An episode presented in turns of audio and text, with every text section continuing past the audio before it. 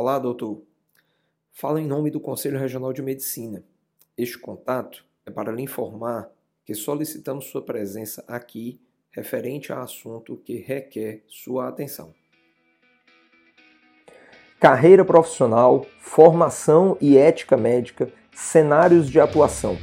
Tudo isso e muito mais você encontra aqui na 11ª temporada do Medcast. Eu, Roberto Bob, serei seu anfitrião nessa jornada do desenvolvimento médico. O Medcast é uma produção Núcleo MD, com você toda segunda-feira às 8 horas da manhã. O IDOMED conectou o que a medicina tem de melhor para você se conectar ao melhor da medicina. Saiba mais em idomed.com.br. Olá pessoal, aqui com vocês Roberto Bob, mais um episódio do Medcast. A abertura desse episódio é um tanto inusitada. E antes da gente começar, eu quero lembrar que eu, Roberto Ribeiro Maranhão, eu também faço parte, né, além de ser médico, enfim, além de ser editor e produtor aqui do Medcast, eu sou médico no Ceará e faço parte atualmente do grupo de conselheiros que compõem o Conselho Regional de Medicina do Estado do Ceará. A ideia desse episódio é tentar trazer para vocês um pouco sobre a dinâmica das ações dentro do Conselho Regional de Medicina e, quem sabe, desmistificar algumas questões que podem fazer com que nós é, tenhamos um certo receio quando, por exemplo, recebemos uma ligação nesse TO, né? Não é, não é a prática cotidiana, mas pode acontecer. E aí eu vou trazer uma série de pontos que vão desde a abordagem que o conselho, né, os conselhos de uma maneira geral, eles podem fazer junto aos médicos, médicas do nosso país, especificamente aqui do nosso estado, e até uma questão limítrofe, né, que seria o caso de um julgamento, de um processo ético profissional.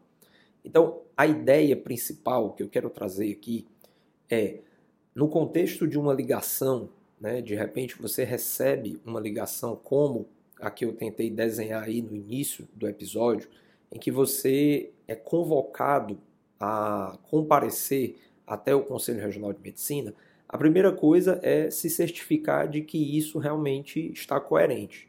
Provavelmente sim, né? Vale lembrar que o conselho, como autarquia, como um órgão público, ele jamais vai solicitar qualquer coisa por telefone. Né?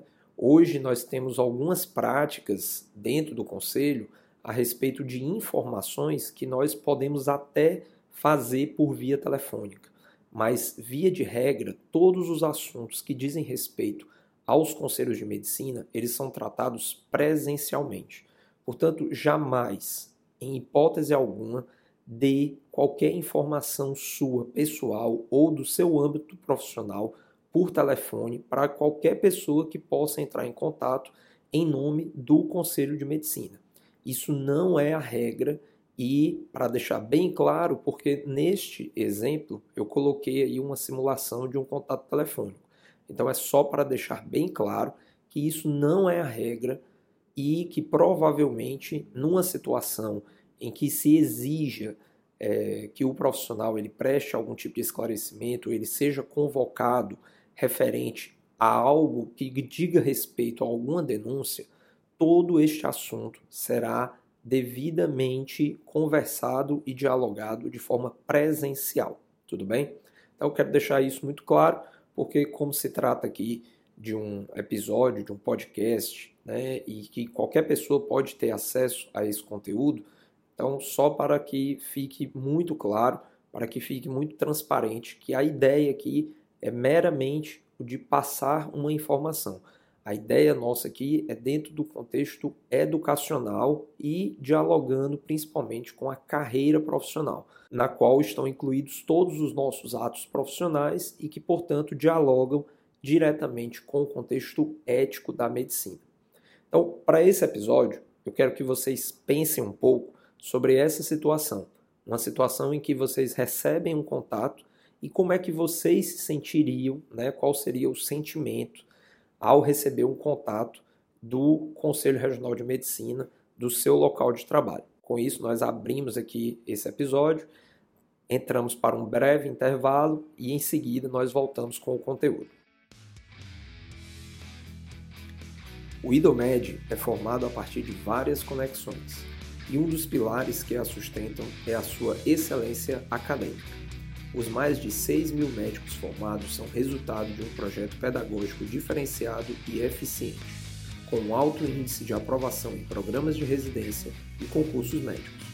Com uma grade curricular alinhada às tendências mais atuais, o aluno desenvolve seu aprendizado através de tecnologias ativas e também tem à sua disposição uma plataforma de ensino que dá acesso a aulas virtuais, simulados personalizados e um conteúdo completo que associa a vivência nos cenários de prática ao conteúdo acadêmico. Tudo isso acompanhado por coordenadores, professores e preceptores com alta titulação e especialização. Um corpo docente que se desenvolve continuamente para estar sempre contribuindo da melhor forma à jornada do aluno. Conheça mais em idomed.com.br. Idomed, a conexão que transforma a medicina. E aí, MD, tudo certo? Espero que você esteja aproveitando cada minuto aqui do Medcast. Meu nome é Daniel Coriolano, também sou médico e passo aqui para convidar você a conhecer o Profissão Médica Black. É só entrar profissionalmedica.com, é a nossa comunidade de aprendizagem que tem três pilares. Renda passiva, você vai aprender conteúdos relacionados a como investir. Renda ativa, com performance, você vai ter acesso a conteúdos para um melhor posicionamento de mercado, marketing e temas associados. E o terceiro pilar, propriedades intelectuais, você vai aprender a produzir conteúdos que te geram rendas, livros, cursos e demais conteúdos digitais. É só clicar aí no link que está na descrição ou entrar diretamente no profissionalmedica.com. Abraço e bom episódio. Bom, pessoal, o trabalho dos conselhos, ele abrange uma série de ações que eu não teria condições de trazer num único episódio.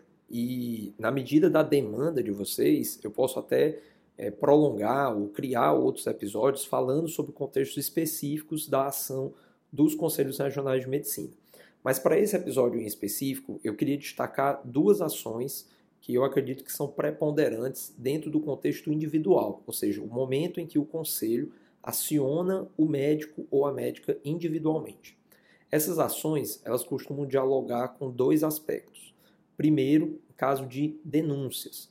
Qualquer pessoa, qualquer médico, qualquer médica do nosso país, dos estados, ele pode receber algum tipo de denúncia através do Conselho Regional de Medicina. As denúncias não obrigatoriamente, elas vão desencadear um processo ético profissional. Existe todo um trâmite para que essa denúncia ela venha a se transformar em um processo. E o outra, a outra situação seria o caso de uma convocatória para prestar esclarecimentos acerca de divulgação e publicidade. Hoje, nós temos muito comum médicos e médicas em todo o país fazendo uso das redes sociais e que algumas vezes esse uso das redes sociais não está bem de acordo com as regras de publicidade médica. Cada vez que você se posiciona dentro de um contexto publicitário, e aí imagine todas as redes sociais e todo o tipo de material publicitário impresso, rádio, TV. Então, toda vida que você se coloca na posição de médico ou médica, você deve seguir as regras de publicidade médica. Essas regras, inclusive, elas têm um manual. Eu vou deixar o link desse manual. Já houve outros episódios do Medcast que eu trouxe esse documento e é sempre importante que nós estejamos atentos às regras que contém nesse documento, o Manual de Publicidade Médica. Então eu vou deixar, porque eu acredito que é um material curto, é um material pequeno, objetivo e que sem dúvida pode ser muito útil toda vida que você for pensar em criar algum conteúdo dentro da rede social. A ideia aqui não é fazer é, limitações, impor barreiras para que você faça esse tipo de, de, de ação. O próprio Medcast, ele segue essas regras né, de publicidade médica à risca. Nós temos como base em todas as nossas produções sempre o Código de Ética Médica e o Manual de Publicidade Médica. Acreditamos sim que as regras que estão ali, elas têm o seu valor e, obviamente, elas podem evoluir à medida que o tempo for passando. Eu já dialoguei sobre isso em episódios anteriores, inclusive a resolução que fala sobre as regras de publicidade médica, ela data de 2011. Sem dúvida, em 2011, nós tínhamos um cenário bem diferente do que nós temos hoje. Mas isso não quer dizer que nós podemos agir de forma diferente. Pelo contrário, temos que seguir as regras e, se for o caso, pleitear junto aos conselhos regionais e ao Conselho Federal de Medicina por possíveis atualizações. Deixando claro aqui que isso é plenamente possível. Né? Todas as regras que existem dentro do contexto ético, elas não são imutáveis e, vez por outra, elas sofrem modificações justamente para se adaptar ou para melhor se adequar aos tempos atuais. Para o episódio, eu quero trazer basicamente né, a essência desse episódio dentro do contexto da comunicação. Então, no início do episódio, eu simulei aqui uma situação em que você recebe uma ligação do Conselho Regional de Medicina. Talvez, né, isso, né, eu não tenho um dado para poder comprovar isso, mas tentando me colocar no lugar de colegas médicos, médicas, e principalmente na época em que eu não fazia parte do Conselho Regional de Medicina, eu acredito que receber uma ligação como essa pode desencadear um certo desconforto. Desconforto dentro do ponto de que você imagine que aconteceu algum problema, de que dentro da sua atuação né, alguma coisa possa ter fugido ao seu controle e de repente você esteja correndo o risco de estar tá sofrendo uma denúncia lá no Conselho Regional de Medicina. Esse tipo de pensamento é totalmente compreensível, né? ninguém, ninguém gosta, ninguém, ninguém tem o interesse de ser denunciado no Conselho. Né? Acredito que todos nós fazemos a nossa prática profissional de maneira muito zelosa, não porque nós não queremos é, ter um processo no conselho, mas porque nós acreditamos que essa, esse é o caminho da boa prática médica. Né? Não há por que ficar se policiando dentro da sua prática se você tem uma consciência tranquila de que os seus atos eles são sempre em benefício dos seus pacientes. Contudo, abrir um processo, uma denúncia, nem sempre está dentro do contexto do mundo ideal. Às vezes por uma questão de comunicação, ou às vezes por conta de alguma questão é, que, enfim, da sua prática aconteceu. Bom, isso é inevitável. Mas o que nós podemos evitar, e eu acredito que esse é o cerne aqui que eu quero trazer, é sempre atender aos chamados do conselho. Veja que dentro do contexto de uma denúncia existe um trâmite, né, como eu bem falei. E esse trâmite ele acontece de uma maneira gradual.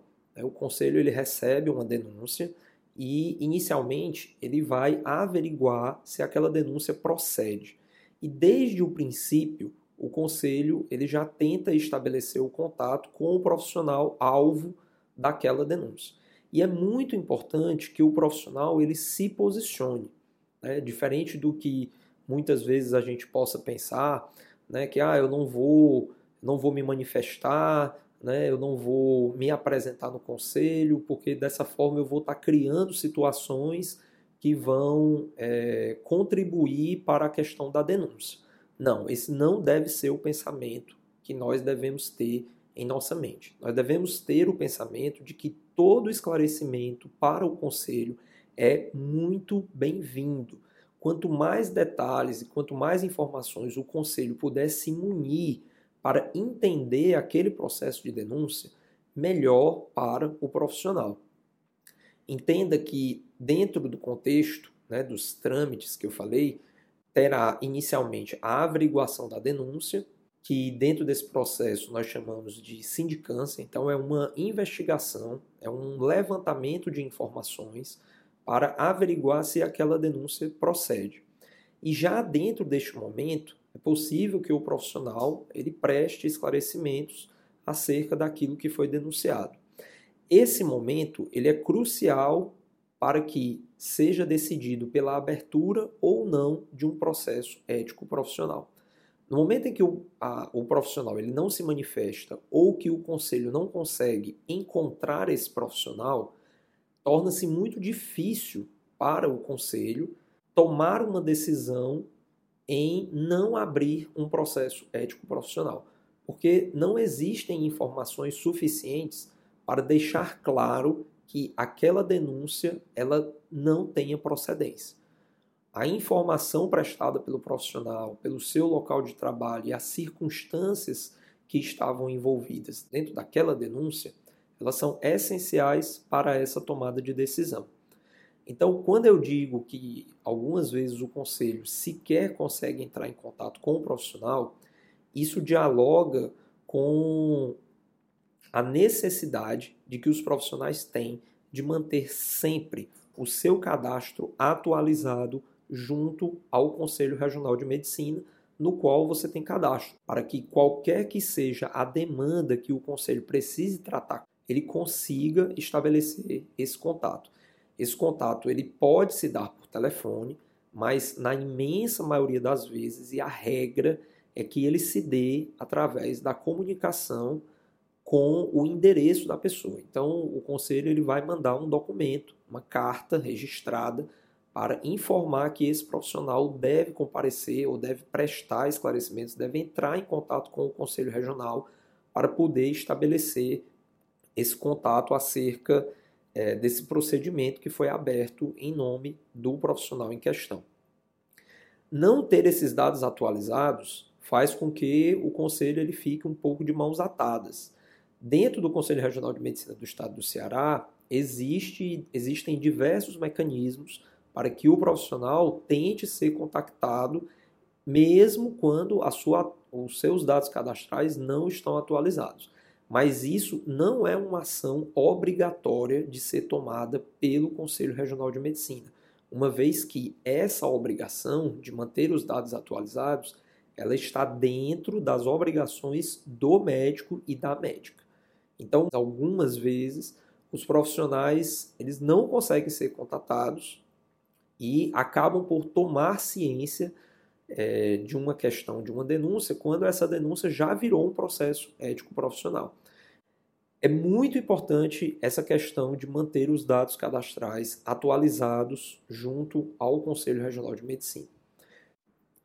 A sindicância, então, vai cumprir esse papel de investigação. Desde esse primeiro momento, é importante a participação do profissional para prestar os esclarecimentos e munir o Conselho do máximo de informações possível a respeito da circunstância alvo do processo de denúncia.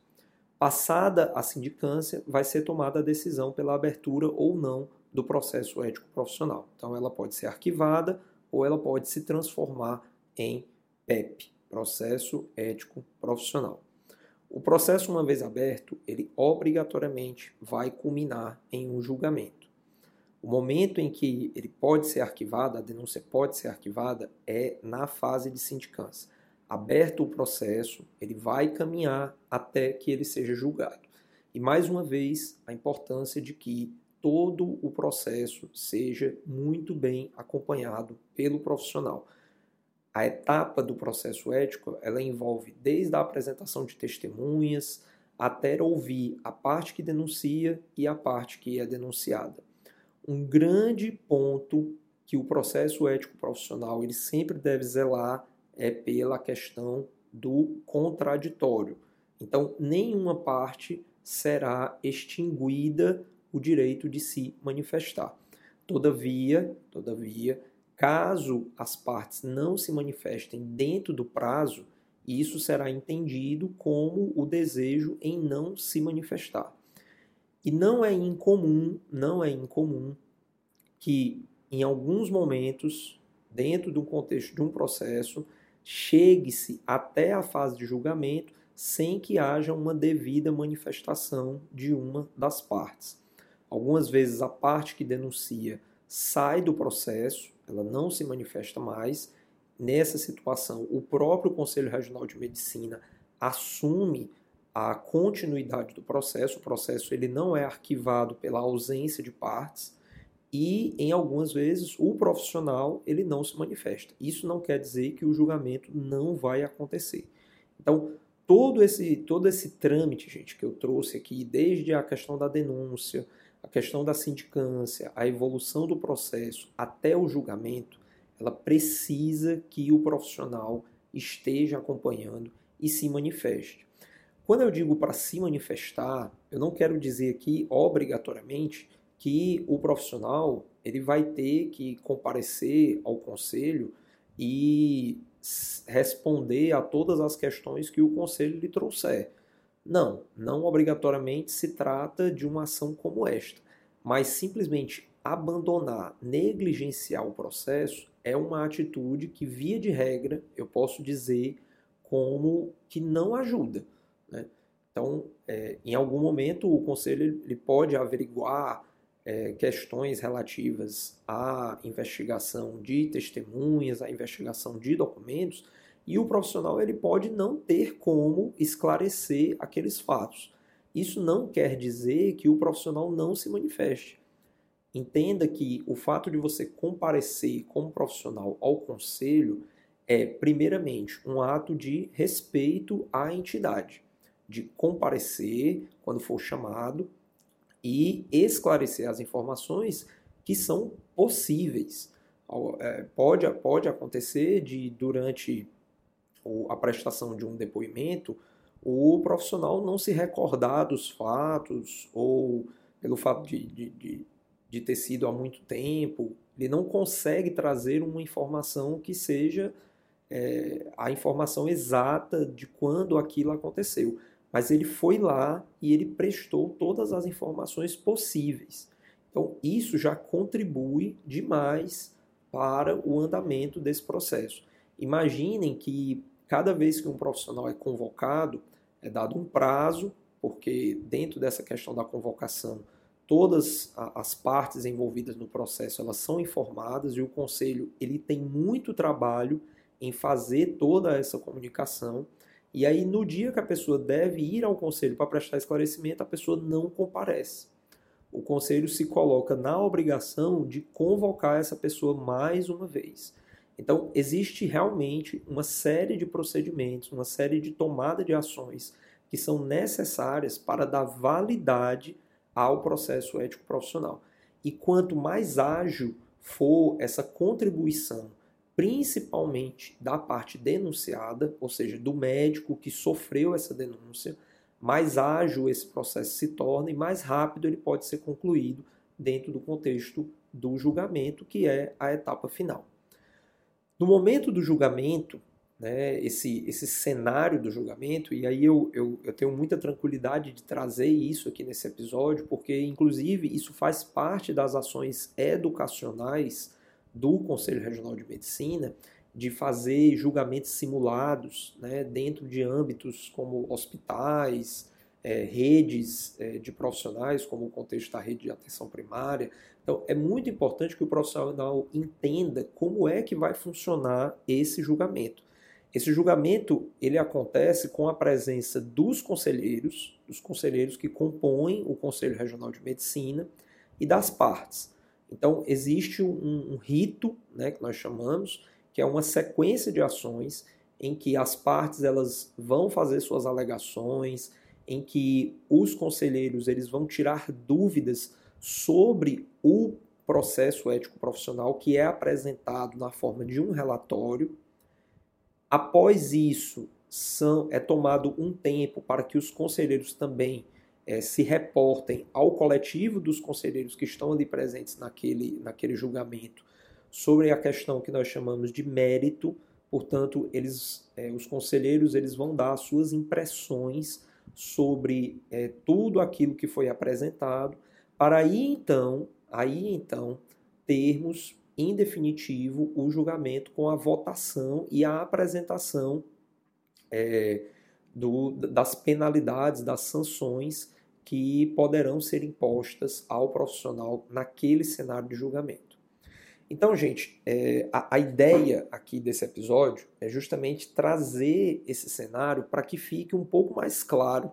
Né? Eu acredito que é, é, essa ideia né, de, de, ter o seu nome, né, você médico, médica, como um alvo de uma denúncia no conselho, jamais é algo desejado né, por ninguém, mas isso pode acontecer. Todos nós estamos sujeitos a ter uma denúncia feita contra nós no, no Conselho Regional de Medicina. E é importante que a gente entenda que o objeto da sindicância, do processo, do julgamento, sempre, sempre será zelar pela boa prática médica. E por isso, os profissionais, eles devem também ter o compromisso de se apresentar, de manter os seus dados cadastrais atualizados, de prestar todas as informações para que aquele processo ele possa se tornar o mais esclarecido possível, pois só assim, somente assim, nós teremos no momento final do julgamento todos os elementos para fazer o julgamento de uma forma adequada. Cabe aqui destacar mais uma vez que não é do interesse de nenhum conselho, né, seja o conselho regional, seja o conselho federal, no seu, no seu bojo de é, atribuições, perseguir a categoria médica. Esse não é o princípio da existência de nenhum conselho de medicina. Os conselhos eles não existem para perseguir os profissionais. Agora, nós temos que encarar a realidade de que alguns profissionais eles não têm a sua prática de forma zelosa e isso impacta negativamente não apenas para as pessoas, não apenas para os pacientes, mas para a própria medicina do nosso país. Portanto, é importante que cada um, médico, médica desse país, se coloque na situação de zelar pela boa prática médica e zelar pelo bom andamento das ações dos conselhos de medicina no nosso país. E nós fazemos isso através de uma boa comunicação, através de estarmos atentos, através de ter os nossos dados cadastrais atualizados junto ao conselho e de responder aos chamados dessas entidades. Então, espero que tenham gostado, espero que esses minutos aqui com vocês possam ter esclarecido e ter, de alguma forma, desmistificado essa ideia de que é, o conselho ele possa existir de alguma maneira para prejudicar a vida profissional dos médicos do nosso país. Pelo contrário, eles existem, a sua natureza é a de proteger a boa prática profissional no nosso país. Grande abraço e até a próxima semana. O Medcast segue no ar desde 2016 através da Núcleo MD com conteúdos voltados a médicos, médicas e estudantes de medicina do Brasil e do mundo. Para contribuições, fale conosco através de nossos contatos no Instagram disponíveis na descrição do episódio ou deixe nos comentários. Para parcerias, envie e-mail para contato@nucleomd.com.br. Muito obrigado por estar conosco e compartilhe este e outros episódios com seus colegas. A gente se encontra na próxima semana. Até mais!